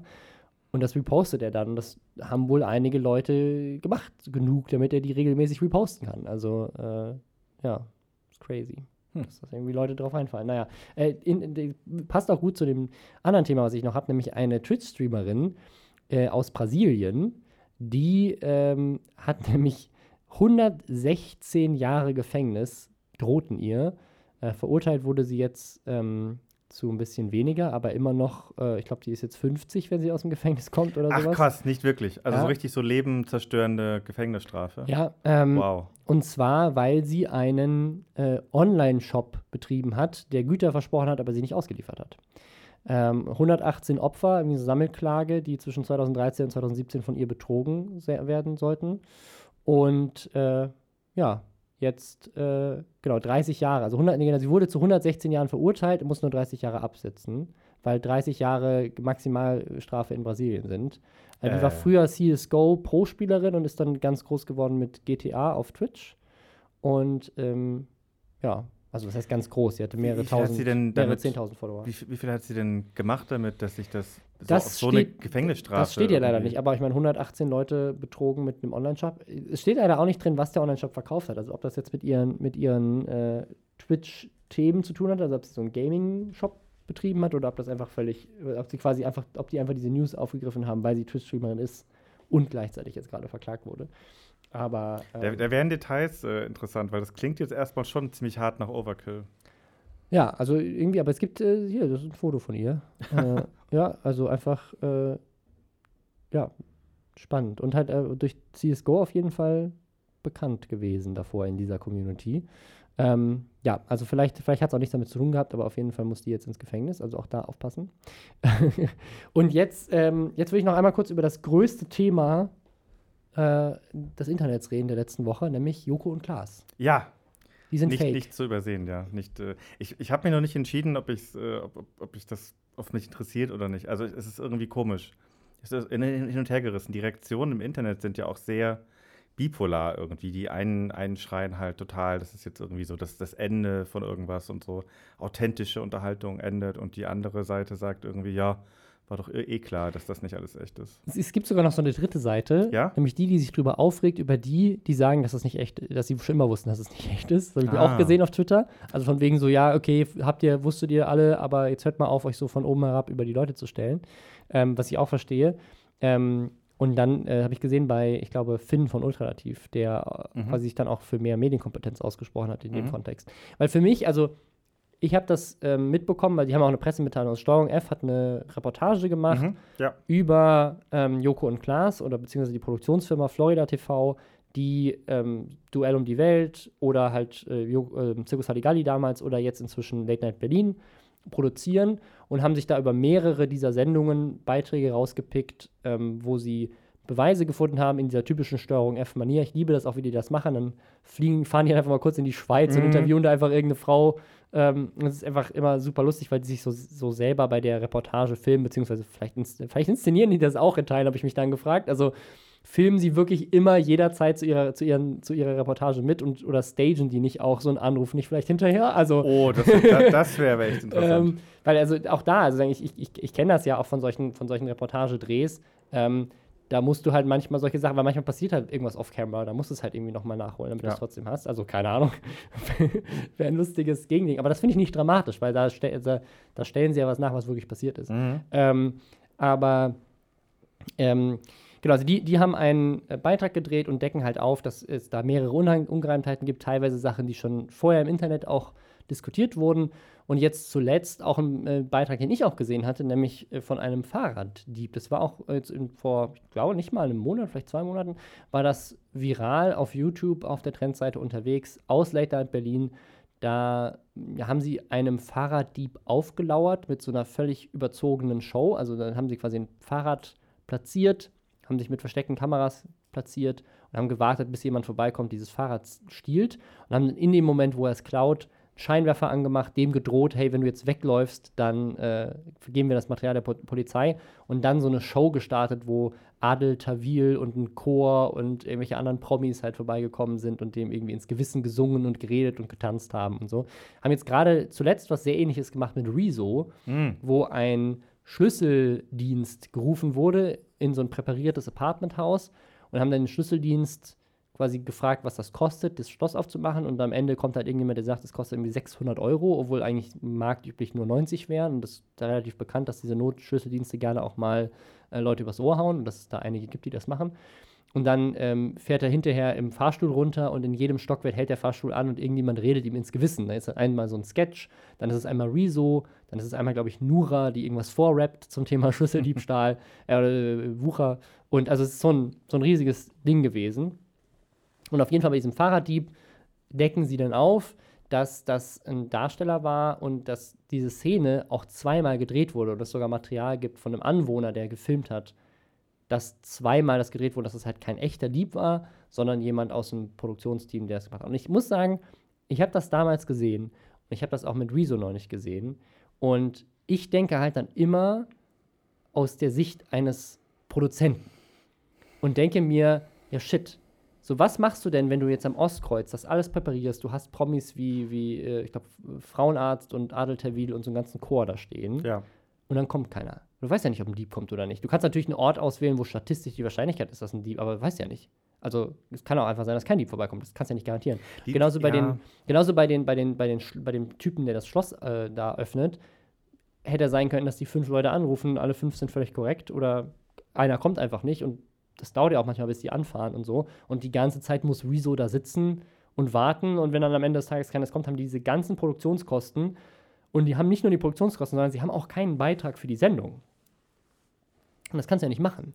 Also deswegen aus, aus, aus, aus, Sicht eines äh, Produzenten habe ich mir ehrlich gesagt gedacht, wie machen die das? das also ich habe tatsächlich, als ich das gesehen habe, habe ich mitgefiebert, ob jemand kommt, weil ich die ganze Zeit dachte, ne, wie lösen die diesen Beitrag auf, wenn die keinen kriegen? Und habe mir dann tatsächlich schon gedacht, okay, wie würde ich das denn machen? Und klar, ich, ich also ich würde tatsächlich gucken, dass man es realistisch hinkriegt. Also dass man wirklich versucht, hey, wir haben irgendwie wir sind von 12 Uhr da bis 6 Uhr morgens oder sowas. Und wenn wir bis um 4 keinen haben, dann müssen wir halt einen aus unserem Team hinschicken, der so tut, als wäre ein Fahrraddieb. Sonst, sonst haben wir keinen Beitrag und wir haben hier Tausende von Euro ausgegeben, dieses Ding zu produzieren. Es, es, scheint ja nicht so, als ob sie die, dieses Risiko auch nur in der Idee eingegangen sind, sondern dass sie das ja von Anfang an bei, bei all ihren Beiträgen. War das jetzt wieder. Okay, das ist ja. genau das Problem. Du, du, äh, man weiß nicht, ob es bei all ihren genau, Beiträgen genau, man, man ist, bekommt ja. von einem Creator irgendwie mit, eine, der hat mindestens ein, zweimal was gemacht. Und jetzt ist alles, ja. wird alles hinterfragt, dass sie jemals gemacht haben, seit die im Fernsehen sind. Aber es scheint zumindest so, dass zumindest bei den Beitragen, äh, Beiträgen, die die Steuerung F gezeigt hat, sie das von Anfang an so geplant hatten. Ja. Er, ich, ich meine, auf der anderen Seite, ich meine, das ist, was du ja gerade auch beschrieben hast, es, es, ist halt so spannend und aufregend, weil du irgendwie dieses, weil du mitfieberst, weil du nicht weißt, so, weil die, dieses Risiko gefühlt eingegangen ja. sind. Und wenn dieses Risiko nicht existiert, ist halt der Beitrag auch nicht mehr, oder ist das, ist das auch nicht mehr kein spannender Clip mehr. Und ich, also ja, und ich muss aber sagen, also ich habe mich das auch gefragt, ist das echt? So, ich hätte jetzt keine Beweise, ob es echt ist oder nicht, ja. aber ich habe mir gedacht, so rein produktionell kann es ja nicht sein. Wir werden ja jetzt nicht mehrere Tage das irgendwie im Zweifel durchgehen. Auch jemand wie Klaas hat ja keinen Bock, irgendwie zehn Stunden nachts in der Dunkelheit zu sitzen und zu warten, dass ein Fahrraddieb vorbeikommt, das dann im Zweifel nochmal zwei, dreimal nochmal zu machen, bis sie jemanden erwischen und dann weißt du ja auch nicht, ob es so klappt. Also deswegen ist also allein aus so produktioneller Sicherheit, dass du jede Woche was produzieren musst und dir auch was abliefern musst, kann ich das verstehen, dass man da natürlich, also zumindest Sicherheitsschleifen irgendwie ja, ja, einbaut, ja, um sich im Zweifel abzusichern, falls es nicht klappt. Ob sie jetzt das gar nicht gemacht haben und es von Anfang an die ganze Zeit gefaked äh, war, ist natürlich nochmal eine andere Frage. Aber ich muss sagen, obwohl ich diesen Gedanken hatte, habe ich es trotzdem gerne geguckt. Weil es für mich trotzdem irgendwie einen guten Spannungsbogen hatte und mhm. auch fiktionale Unterhaltung gucke ich ja. Aber ich verstehe auch, dass Leute sich darüber aufregen und sagen so, ja gut, für mich ist, ist das Interessante zu sehen, wie reagieren echte Menschen da drauf. Und wenn es keine echten Menschen sind, sondern irgendwie Statisten, dann ist es nicht mehr so spannend für mich, weil das macht einen Unterschied für mich. Ähm, aber gleichzeitig fand ich auch den Ansatz von Ultralativ ganz spannend, oder von Finn äh, ganz spannend, zu sagen, dass das bisher anscheinend ganz viele Menschen überhaupt nicht in den Kopf gekommen ist, mm. dass sie mhm. überhaupt nicht hinterfragt haben, ja. könnte sowas fake sein, egal ob es jetzt fake ist oder nicht. Das ist, glaube ich, eher mehr die Frage, müssen wir da nicht mehr tun? Dass Leute mehr solche Fragen stellen. So, wie ist das denn überhaupt möglich? Ist das produktionell überhaupt so umsetzbar, wie die das behaupten? Äh, und das finde ich eigentlich eine, eine spannende. Was hättest du jetzt gedacht, dass es fake ist oder nicht? Ich weiß es nicht, gute Frage. Ich, ich, ich gucke äh, die beiden aktuell nicht mehr so viel, aber ich weiß noch früher, als, als ich, äh, als Duell um die Welt hieß das, gell, mhm. als sie gegeneinander ge äh, ge ähm, gekämpft haben oder sich Challenges ausgesetzt haben. Das habe ich ganz gerne geguckt. Und ich erinnere mich noch, dass da Beiträge waren, wo ich mich auch gefragt habe, ach krass, haben die das echt gemacht? Also, wo die durch irgendwelche Höhlen kriechen mussten oder mhm. Sachen, die wirklich lebensgefährlich gewirkt haben. Ja, ich erinnere mich auch an so eine, so eine Szene, wo äh, Yoko in so einen Schlamm geht und dann quasi komplett mit Kopf unter in diesen Schlamm sinkt, bis ihn jemand rauszieht oder so. Also da gab es schon so richtig krasse Szenen, wo die, ja. die, die hättest du auch nicht faken können. Da waren sicherlich tausend Sicherheits- Vorgaben, die sie irgendwie beachtet haben, aber trotzdem ist der ganz viele Beispiele jetzt von ProSieben kamen, haben äh, dieses Charlotte Roche Ding genommen, wo die sich ja an Haken im Körper irgendwie äh, an so einem Bungee-Seil runtergesprungen hat oder sowas. Also auch oh. da, das, das hat die wirklich gemacht. Ja. Sicherlich nicht, also das, ihr Leben war sicherlich in guten Händen, aber zum Beispiel ähm, Tim Melzer, der hat ja mal wirklich ganz schwere Verbrennungen bei so einem Dreh gehabt, weil er irgendwie durch so ein Feuerding gehen musste und da wurde er irgendwie verletzt. Also es ist auch nicht so, als wäre da noch nie irgendwas passiert, wo man sagen könnte, das ist jetzt irgendwie alles fake. Ähm, ich glaube, was halt jetzt als, als Ding genommen wurde, war Edin Hasanovic, der ähm, alleine einen Heißluftballon, also er ist im Heißluftballon hochgeflogen, mm. der Pilot ist rausgesprungen, so sieht es zumindest aus, und er soll ihn dann alleine landen. Und das ist natürlich nicht nur verboten, sondern auch einfach super gefährlich und du würdest ja jetzt nicht das Leben von irgendjemandem aber schon gar nicht von, äh, von dem Schauspieler in deiner Sendung irgendwie aufs, äh, aufs Spiel setzen, weil wenn da, also du kannst ja einpacken. Es ist ja komplett deine ja, Karriere oder vorbei, wenn du jetzt irgendwie bekannten Schauspieler für deine Sendung killst. Die, die, oder die Schauspielerin, die sie aus dem Hubschrauber geschubst haben. Mhm. Ähm, Sophia Tomala. Da, da kann ja alles Mögliche ja. passieren oder auch, dass die sie einfach verklagt anschließen. Oder ja. auch, das Ding ist ja, die, ich glaube, die könnten ja noch einfach sagen, nee, ihr dürft das nicht senden, ihr Wichser. Ja.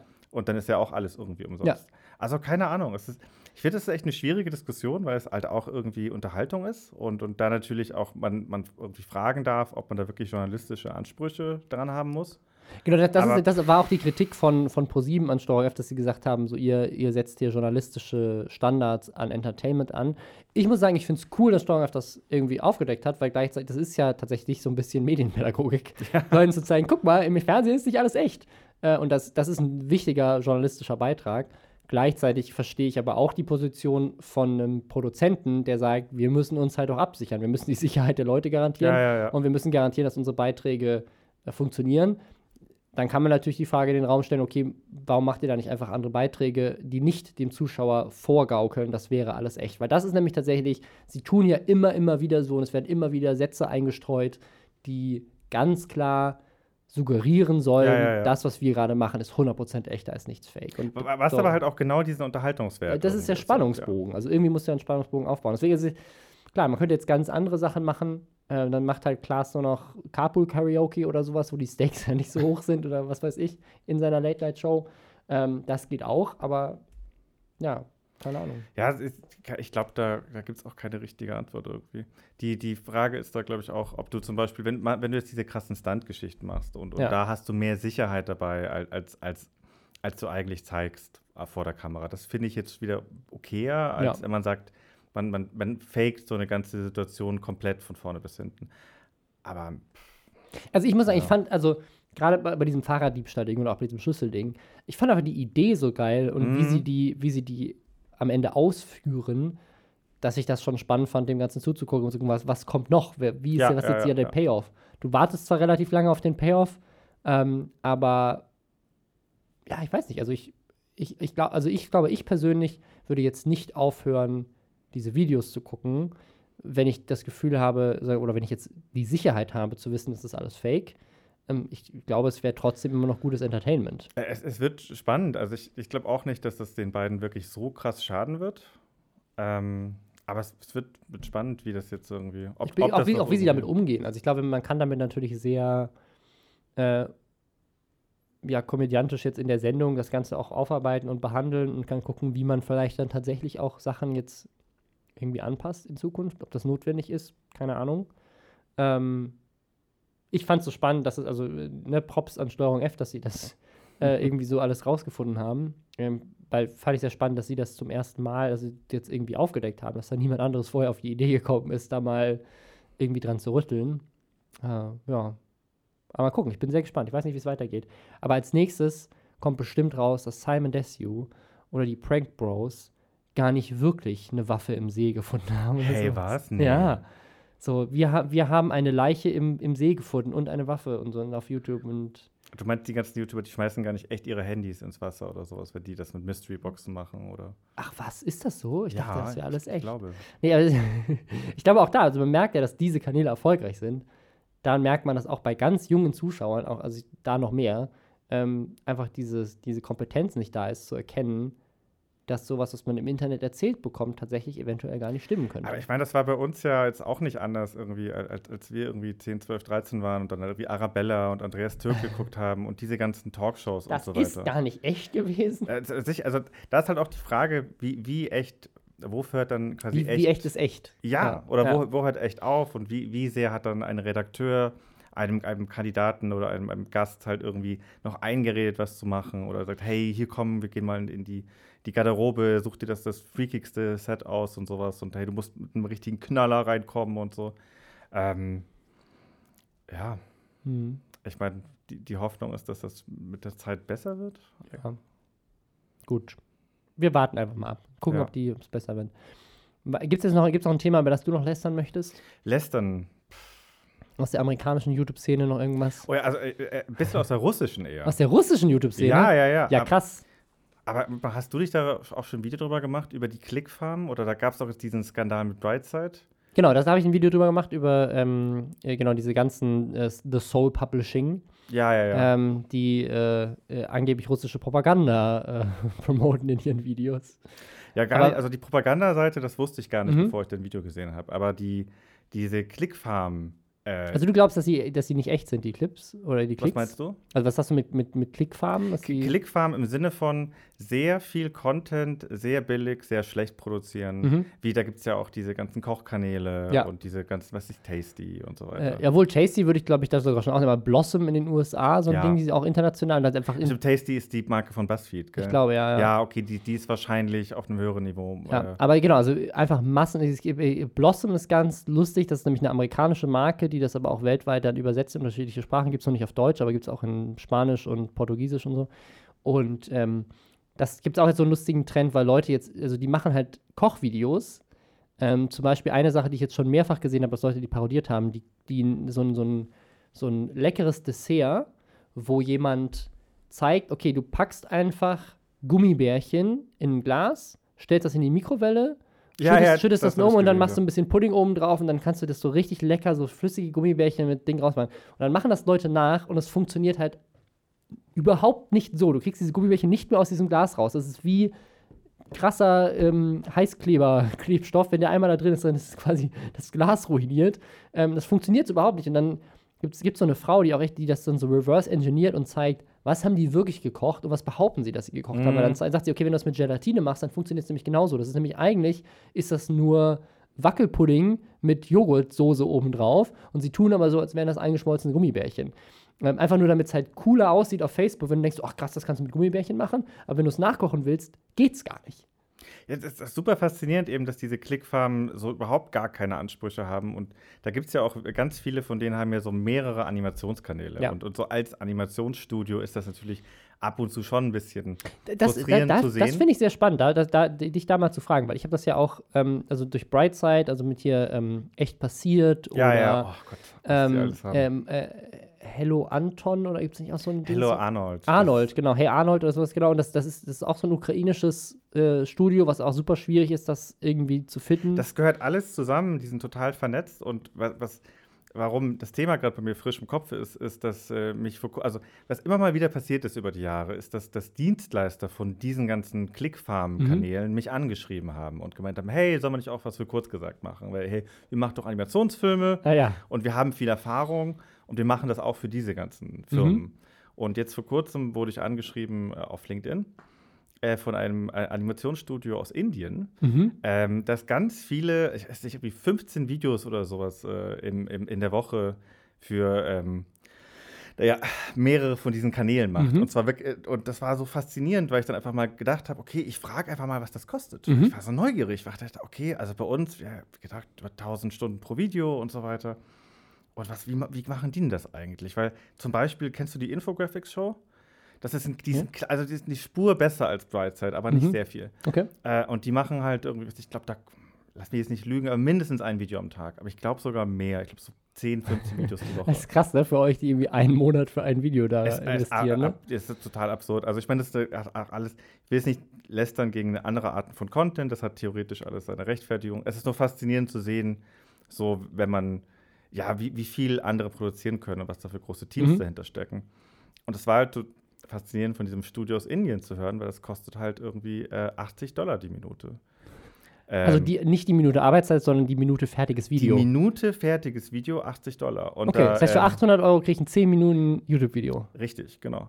Ähm, auf, also auf dem quasi, ja. auf, de, auf dem Komplexitätslevel, dass das die produzieren. Und das halt total faszinierend, weil man das halt bei vielen kan dieser Kanäle nicht, nicht mitbekommt, dass die halt einfach massenweise äh, im, in, ja, in, in, billigeren Billiglohnländern ja, produzieren, ja. In, in, in riesigen Schüben. Und das ist halt faszinierend, wenn uns das auch angeboten wird. Und äh, ähm, naja, aber es, es, ist halt auch so, dann immer so ein bisschen deprimierend, weil dagegen mhm. sowas kommt man natürlich auch nicht an. Ja. Ähm, naja, aber das wäre jetzt mein Lester-Thema sozusagen, wie, wie, wie, wie einfach, wenn, wenn quasi sozusagen Geld verdienen mhm. dein Hauptding ist und du einfach so viel Content machen willst wie möglich, wie einfach das inzwischen ist. Ja. Weil also diese Möglichkeiten gab es definitiv noch nicht vor ein paar Jahren. Äh, die, diese ganzen Studios. Ja, oder Fiverr auch, ja, diese ja. Plattformen. Ne? Aber hast du da mal drüber nachgedacht zu denken? Weil ich habe in der, in der Recherche für das Video, ähm, als ich mich mit Soul Publishing auseinandergesetzt habe, äh, mich auch viel mit Jarvis Johnson auseinandergesetzt, der so einer der ersten war, der das so groß aufgedeckt hat ähm, in den USA.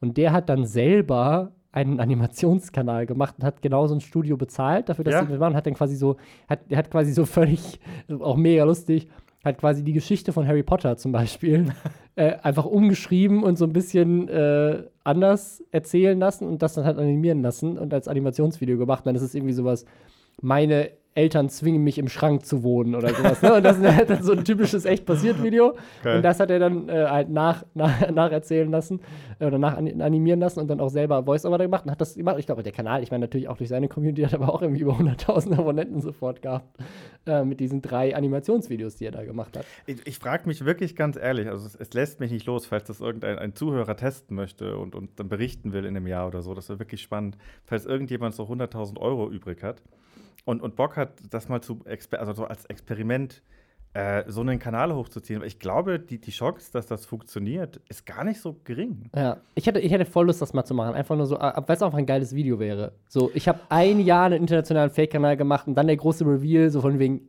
ich bin's. Ich stecke ja, hinter ja. diesem Kanal. So Joko und Klaas, äh, oder Jan Böhmermann mäßig so der große, ne, ich, wir waren der Ryan Gosling oder ähm, ne, also irgendwie so einen du, großen, du. Äh, wir haben den Typen bei Vera in Wien einge, eingeschleust.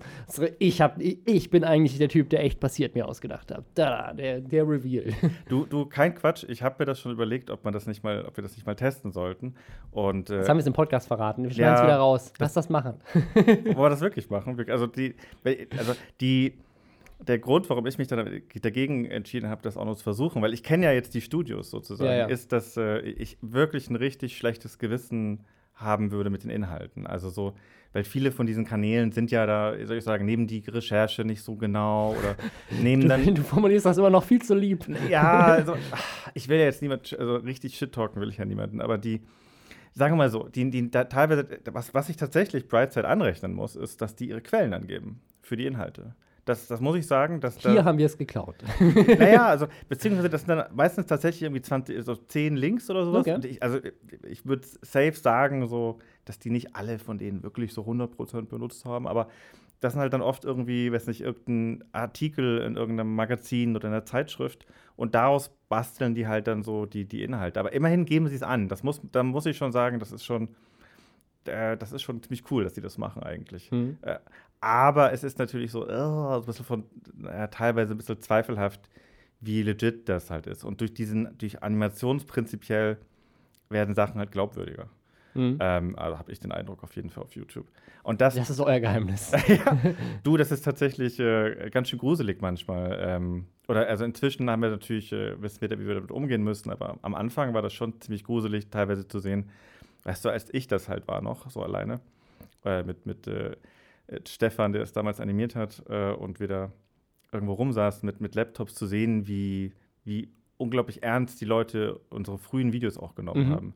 Das war, fand ich schon erschreckend sozusagen. Das hat aber bei uns auf jeden Fall dafür gesorgt, dass wir uns immer mehr Mühe gegeben haben mhm. äh, mit der Recherche und immer mehr geguckt haben, okay, so, boah, wenn die Leute das so glauben, dann, dann müssen wir aber auch wirklich sicher sein, was, äh, was wir hier machen. Ähm, jetzt habe ich voll den Faden verloren, ich wollte euch was über Brightside sagen. Genau, aber also ich würde dieses Experiment echt super gern mal machen, oder ich hätte das auch echt super gern gemacht, aber daran ist bei mir so ein bisschen gescheitert, dass ich mir gedacht hätte, ja. boah, die, also entweder muss ich richtige Skripte schreiben und dann ist es komplett zu dann viel Arbeit. Es, ja, ja. Oder äh, so billige oder halt so, so schnelle Skripte machen und dann fühle ich mich zu schlecht dabei. Aber es. Pff also ich glaube, ich glaube, ähm, das Problem ist auch, es ist halt auch ein großer finanzieller Invest, weil auch, also auch wenn es super billig ist im Vergleich, äh, du musst ja schon eigentlich Daily Content machen, um da irgendwie mithalten zu können. Ja, und schon, auf jeden die Fall. Thumbnails und äh, SEO-Optimisierung, also man kann über die sagen, was man, was man will, aber da steckt schon Arbeit und ein gewisses Know-how vom YouTube-Algorithmus dahinter, Auf den man ja auch ja. irgendwie investieren muss. Das heißt, ich glaube schon, dass es ein, das ist schon ein anstrengender Job. Ist jetzt nicht. Deswegen will so. ich auch nicht zu hart ja. drüber lästern, auch, auch ja. äh, das mit den Studios in Indien und so weiter. Es ist tatsächlich, äh, würde ich auch ja. sagen, ja. Ist halt ein bisschen ausbeuterisch und der Content ist halt scheiße, aber, aber es ist trotzdem Arbeit. Also die, die, die Infographics-Show zum Beispiel, die beschäftigt auch inzwischen über 40 Leute. Also Soul Publishing sagt ja, dass sie irgendwie mehrere hundert, wenn nicht sogar mehrere, Ach, also über tausend Mitarbeiter okay. haben. Das ist riesig. Glaube ich sofort. Ähm, aber ich, ja, in dem YouTube-Video, mein Fazit ist ja, das ist tatsächlich der größte YouTube-Kanal, also die, die, die größten YouTuber der Welt und das weiß mhm. nur keiner, weil die einfach so, so viele Kanäle machen, die einfach so erfolgreich sind, dass sie eigentlich auf dem Papier die erfolgreichsten YouTuber sind. Ja, faszinierend. Äh, irgendwie traurig, aber auch. Äh ja. ja.